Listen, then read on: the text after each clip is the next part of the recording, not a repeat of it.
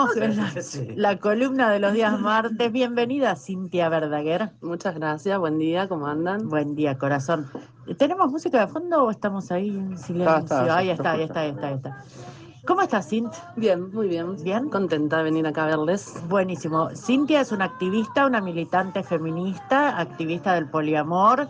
Eh, y nosotros somos la generación de gente grande Nosotros que, somos unos cavernícolas. Claro, que nos hemos criado viendo a, a la Cenicienta y creyendo que el amor es un príncipe que te espera en el altar y, al- ¿no? Algo más o menos así.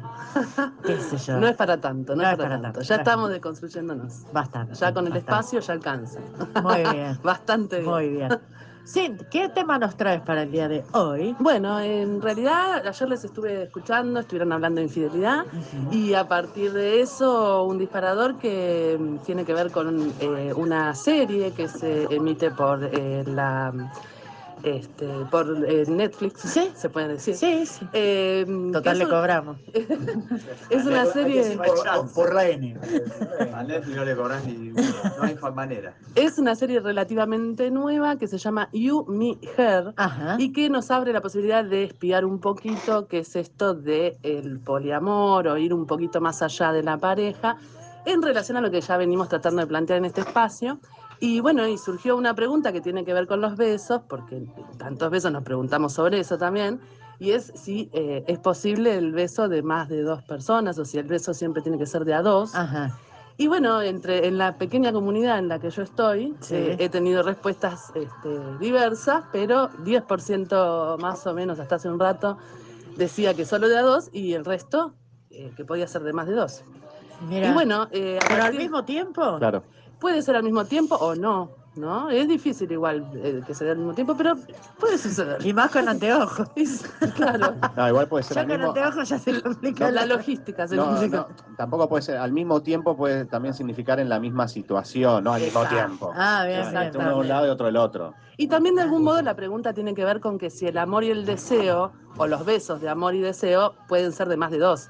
Que en general uno lo piensa de a uno, o sea, con una persona más. Sí. ¿no? Ayer ¿Quién te hablábamos gusta? justamente como vos decís del tema de la infidelidad y, y claro, nosotros nos hemos criado en un, en un modelo, yo no sé si es cultural o, o es natural, capaz es natural. ¿Cuál? El, el hecho de que quiero estar con uno y quiero que ese uno esté solo conmigo. Lo humano no tiene nada de natural. Oh. Todo lo humano está atravesado por la cultura. O sea, es muy difícil. Hasta lo natural que nosotros llamamos la naturaleza misma está pensada desde, la- desde nuestras culturas. O sea, no, no es la misma la naturaleza de Da Vinci que la naturaleza hoy. Total, pero por ejemplo, hoy mi gato, hay otro gatito que quiere entrar a, a la casa y el otro gatito hoy estaba dele, dele queriendo entrar, no sabes cómo se puso el gato mío. Ah, sí. Hecho una fiera que no quiere que entre de ninguna manera. Eso es naturaleza. Pero a nuestros gatos los atravesamos con nuestra cultura. Me quedé, me quedé, Bien, un debate naturaleza-cultura interesantísimo. Sí. me quedé como. Gato versus trieja. En otro momento. Adelante. Bueno, en esta serie lo que sucede es que Emma, Jack, son un matrimonio que tienen varios años juntos, son exitosos este, en sus profesiones, les va muy bien y en un momento tienen una crisis de pareja en la que lo- la sexualidad está en juego, digamos, hay una, una dificultad con el deseo entre Ajá. los dos y eh, él charla con su hermano, Jack, eh, y su hermano le, le aconseja que vea a una escort, es decir, que se encuentre con una chica, no necesariamente para tener sexo, sino para eh, charlar, para poder tener un vínculo y que eso va a reavivar, claro, y que eso va a reavivar la llama de el, el deseo en la pareja, ¿no? Sí. Y a partir de eso lo que se eh, desata es una serie de cuestiones que son emocionales, que empiezan a jugarse, cero sexo al principio de la, de la serie, Sí. pero ¿qué pasa? Cuan- ¿Por qué pensaba en la infidelidad que hablaban ayer? En realidad porque él hace esto a escondidas de Emma, que es eh, su esposa, pero cuando llega a su casa le cuenta lo que pasó. Mm, Error. Le habla. Mira, Emma, tengo algo para contar. Y ahí es donde nos salimos del esquema básico de la infidelidad, ¿no? Cuando él cuenta esto, a Emma se le abren una serie de preguntas e inmediatamente al otro día lo que hace es citar a esta escort y se encuentra con ella en un restaurante. Ay, ¿para qué? ¡Qué Cuando se, esto es morbosa! primer capítulo, o sea, esto tiene, tiene varias temporadas, son cinco temporadas en total, empezó en el 2016 la serie, el año pasado tuvo la última, la última hasta ahora. Entonces, cuando tienen ese encuentro, se seducen mutuamente ambas y tienen un, eh, un escorceo ahí, Oh, escarceo en el baño. En el baño. en el baño del restaurante. A partir de eso, lo que se abre es toda una cuestión en el matrimonio en el que empiezan a hablar de ella, que es Isi, una adorable estudiante de psicología de veintipico ¿Qué de años. Easy? Es el nombre de, Ah, esta bien. chica. Sí, sí, sí. Pero Tendría que ser fácil. Claro, hay, un juego de palabras ahí. Ella eh, se llama Ifi con doble Z. Y eh, justamente lo que hacen es eh, empezar a fantasear con la posibilidad de incluirla a ella en, eh, en su pareja, de alguna manera tener encuentros con ella. Pero bueno, lo que sucede es que se van dando situaciones a- eh, por separado hasta que finalmente empiezan a tener un amorío de tres. De tres. En ese amorío lo que sucede, como son cinco temporadas, sucede de todo. O sea, al principio Todos saben. todos saben, no, sí, viven juntos. Vi- ah, viven juntos. En un momento, claro, se van a vivir juntos y empiezan una historia de amor que lo que está bueno es eh, cómo se muestra esta historia, ¿no? Es una historia que, primero, no arranca por un lugar que es muy común, que es el de la fantasía sexual del trío. No arranca No por, ahí. por ahí. No, ni él tiene esa fantasía, ni ella, ni Emma tampoco la tiene. Entonces, arrancan como si fuera por separado, pero luego empiezan a tener ese deseo juntos, ¿no? Eso, eso está bueno, porque saca un poco, incluso toda la serie, si bien empieza con lo sexual, después se desexualiza un poco, o sea, como que no está en primer plano lo sexual todo el tiempo, Bien. sino que es el amor, la forma en que quieren construir ese futuro juntos, si se van a comprar un una casa, de si vida no- los tres, digamos. Claro, exacto. Ellos Mirá. viven en, en- en Portland, que es una- un lugar eh, muy progresista en Estados Unidos, y tienen vecinos con los cuales ya venían fantaseando en armar una especie de comunidad para criar a sus hijos, qué sé yo, pero con Easy como que logran esto de formar la famosa trieja. Ajá. O sea, realmente empiezan una relación en la que los tres se aman, se cuidan, se acompañan y proyectan su vida juntos. Ay, a mí me gustaría. Una Incluso la que- maternidad, ¿eh? Perdón, incluso la maternidad. Perdón, viven en Portland, no se construyeron la casa. De- Me gustaría una trieja que la tercera, que se sumara una que se dedicara a la, a la limpieza del hogar. Bueno, eh, O una con plata, ¿viste? Claro, Una una que nos mantenga. Si se quiere sumar Claro. alguien a la pareja con ingresos mensuales de más de 200 mil pesos, bienvenido. Lo otro interesante de la serie es eso, que no deja el ámbito laboral afuera, sino que muestra el desarrollo de sus profesiones, muestra incluso las problemáticas que se presentan en la trieja como si fuera una pareja más, en donde si a alguien le proponen ir a trabajar a la otra punta del país, bueno, se ¿Qué debate, hacemos? ¿qué hacemos? ¿Compramos casa? No, vamos Pero- todo, no vamos, ¿quiénes van? ¿Cuál es el nombre norteamericano? Trieja se dice acá, pero ¿cuál sería el nombre para ellos? No, ellos no hablan de trieja, ellos Ah. hablan de poliamor eh, y de hecho, bueno, cuando empiezan a visibilizar, eh, empiezan a mostrarle a las familias y a los vecinos cómo, cómo eligieron vivir, eh, bueno, empiezan a darse como esos debates también, ¿no? De cómo, qué es esto del amor de tres y bueno, pero básicamente se habla de poliamor. De todas maneras, ahora nos estamos entrando en este trío y de hecho podemos hablar de otros que en esta semana se dieron a conocer, tríos.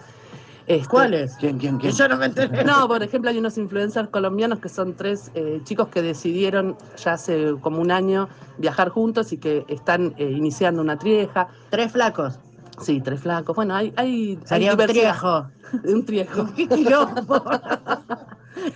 Sé para Pero más allá de los nombres Sí. y de los números, porque en realidad el poliamor no tiene que ver con los números, no importa cuánta gente está implicada, tiene que ver más bien con las decisiones de cómo llevar adelante los vínculos, ¿no? Claro. Entonces claro. no, no importa si son dos, tres, cinco, pero lo que sí importa es esta apertura a que si nos pasa algo en la profundidad emocional, que a veces tiene un origen sexual, porque digamos que muchas veces en, en el, en el poliamor lo que sucede es eso, que el, el origen tiene que ver con un replanteo sexual, no siempre un problema, puede ser que sea una inquietud, puede ser que sean las fantasías que empiezan a jugar y a partir de eso se desarrollan estas posibilidades de que los vínculos cambien y, y no se queden en esas narrativas de las que hablábamos la vez pasada, Claro. que son eh, ah, estas narrativas de, eh, que, que nos llevan, digamos, a hacer un camino de pareja únicamente para vivir el amor, digamos. Moda Marcelina. Ahí.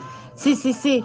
¿Ha pasado alguna vez en la historia que, por ejemplo, legalmente, eh, se han- hablo legalmente, más allá de lo, de lo que sí ocurre, han ocurrido parejas que, que han, han funcionado de manera de trieja, eh, sin decirlo y escondidas, esas cosas han pasado siempre. Pero legalmente existe la, la- la- la- la figura de la trieja, o sea, vos podés ir al registro civil y decir somos tres para casarnos, por en la? Argentina no, No. pero hay un trabajo muy interesante que hace una organización que se llama Relaciones Abiertas, que están como iniciando talleres de, de capacitación de educación para que empecemos a pensar en esas posibilidades eh, que tienen que ver en realidad con eh, acceder a determinados derechos eh, y, y obligaciones, Claro. por supuesto. Eh, pero bueno, como antecedente para, para, para esto, como base, se puede tomar algunos ejemplos de eh, triple filiación, que eso sí existe, o sea, hijos o hijas que eh, son criados de a tres, ya Eso sean sí parejas existe o no, legal- o sea, legalmente en la Argentina vos podés ser hijo legalmente de no, tres, no. por intervención de juez. O sea, hay jueces que han decidido que sí, que se puede hacer triple filiación. En Mar del Plata hay una de esas, por ejemplo, una pareja de lesbianas que con un amigo tuvieron un bebé y tiene, Y digamos, los tres, tres como eh, padres. progenitores, claro. Mira, Sí, sí. o madres, o, Dos qué. madres y un padre. Ah, en este bien. caso, dos madres y un padre. Entonces eso funciona como un Sí, antecedente sí, legal, ¿no? Definitivamente el marco legal viene después de la- de la- del cambio de la costumbre.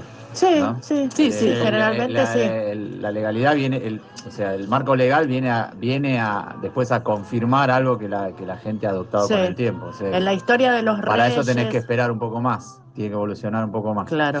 Sí, la- sí, primero se da a través de resoluciones judiciales y después por ahí va a decantar en leyes.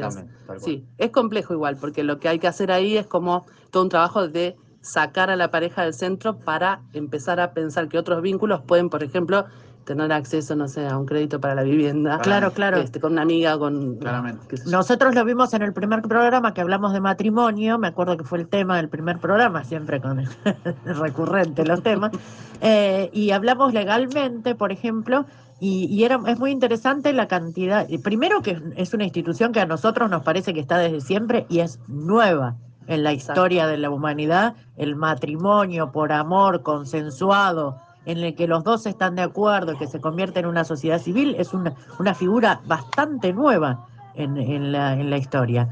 Eh, entonces eso está bueno también, tener conciencia de, que si es algo nuevo, también puede ser algo que cambie dentro de, poco tiempo y estar medio preparados para eso. A nosotros nos parece esto es así, viste que la gente te dice, el matrimonio es un tipo, una tipa que tienen hijos, que se anotan en el registro civil, es. El es así absoluto es relativo en función de la historia. Bueno, de hecho, a partir de esta serie, eh, una de las eh, cosas que salió a la luz en Estados Unidos es que el 5% de las parejas tienen una relación no convencional. 5% puede parecer poco, pero en realidad es bastante, porque las relaciones no convencionales que se diga que existen este, es muy difícil. Claro, O sea, realmente desde los 60, el amor libre y todas la- las corrientes que son más eh, hippies, digamos, ligadas Sí. a, a las concepciones de las relaciones, justamente lo vienen planteando, vienen planteando un montón de cosas, pero hace 50 años no es lo mismo que ahora. no. Ahora realmente hay un campo distinto, una recepción distinta en la gente para poder entender que estas cosas ya se venían dando y que bueno, ahora Sí, lo que seguir. estamos haciendo básicamente no es inventando nada, no. sino destapando cosas que vienen ocurriendo, eh, de- destapando, mostrando, hablando de eso en la radio, en los medios, de cosas que vienen ocurriendo en la historia de los seres humanos hace cientos Los de años. tiempos cambian y los cambios te llevan por delante. Exactamente, es así. Cuando, sí, claro. Eso, eso que decís vos, ¿qué tal de lo que, lo que dicen que es como es y que no fue así antes?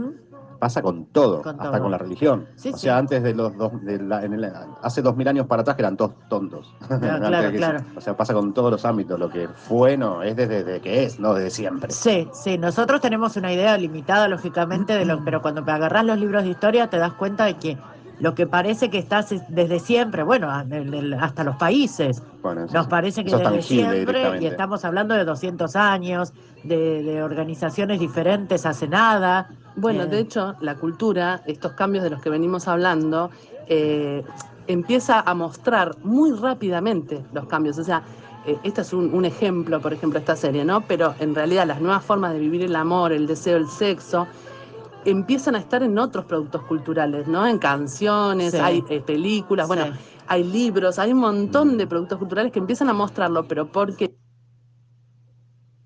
cambios, o sea, eh, este es un, un ejemplo, por ejemplo, esta serie, ¿no? Pero en realidad las nuevas formas de vivir el amor, el deseo, el sexo, empiezan a estar en otros productos culturales, ¿no? En canciones, Sí. hay eh, películas, bueno, hay libros, hay un montón de productos culturales que empiezan a mostrarlo, pero porque año dos personas. Si después hay una trieja, no te tiene que joder eso a vos. Bueno, no, que- de no querer Yo imponer escucho, tu gente, lógica claro, a yo los escucho otros. gente que le jode la lógica del otro. Sí, ¿viste? sí, sí, sí, no, un pero escuchame, el matrimonio eh, por- para vos, Claro, viejo. sí, ¿O sí, qué sí, no hay sí. espacio para todo en este mundo? Totalmente. Deja que el otro haga lo que quiera hacer. ¿Qué te jode a vos? ¿En qué te afecta a vos? ¿Qué- Absolutamente. ¿En qué te afecta? A ver, De hecho, más allá del matrimonio, hay, digamos, dentro de las concepciones del poliamor, se puede hablar de monoamor. O sea, una persona que elige estar con una sola Con persona en un momento Pero, de- sí, pero no solamente, determinado. pero no solamente eso. Cuando salió la ley del matrimonio hubo gente que se opuso. Pero dejate de joder. ¿Cómo te Bueno, pero eso tiene que ver con lo que hablaban hoy temprano, las Claro, pero, religiones. pero ¿por qué te vas a oponer? ¿Qué te jode a vos? A ver, ¿en qué te puede afectar a vos? Es que la moral siempre jode, la moral del otro, la que no es la propia, Sí, no, eso no, jode. pero no, podemos sí. imponer una moral propia a los demás. No, no, no jodamos con eso. Y bueno, pero es lo que sucede. Que tiene que ver con esto. Digo, la, la- la monogamia y, y la ley que la sostiene, la ampara y la protege y la lleva, ¿es herencia cultural o más religiosa, digamos, occidental? En el sentido de que, bueno, esto es lo que todos creen que está bien y lo que se sale de ahí no está bien. Bueno, es interesante una herencia, ¿no? la pregunta, porque en realidad la monogamia, en, en, digamos, en Occidente se instala con una fuerza que es la del capitalismo, Claro. es la de las religiones. O sea, desde la Edad Media se empieza a construir un montón de cosas que es el andamiaje sobre el cual seguimos durante toda la modernidad. Ahora, hay lugares donde hoy se vive distinto, qué sé yo, por ejemplo, hay, hay lugares en, en Asia principalmente, ¿no? Muchas eh, comunidades que viven aisladas y que por ahí son 10.000, 20.000, 30.000 habitantes y que viven, por ejemplo, en matriarcados o en formas de vida diferentes, en donde las parejas, o lo que entendemos por pareja y el deseo el sexo, se viven de otra manera. De hecho, si quieren, en algún momento podemos tomar ese tema, porque es interesante ver cómo se vive, eh, se viven las relaciones en comunidades que no son heteropatriarcales. digamos, Genial. ¿no?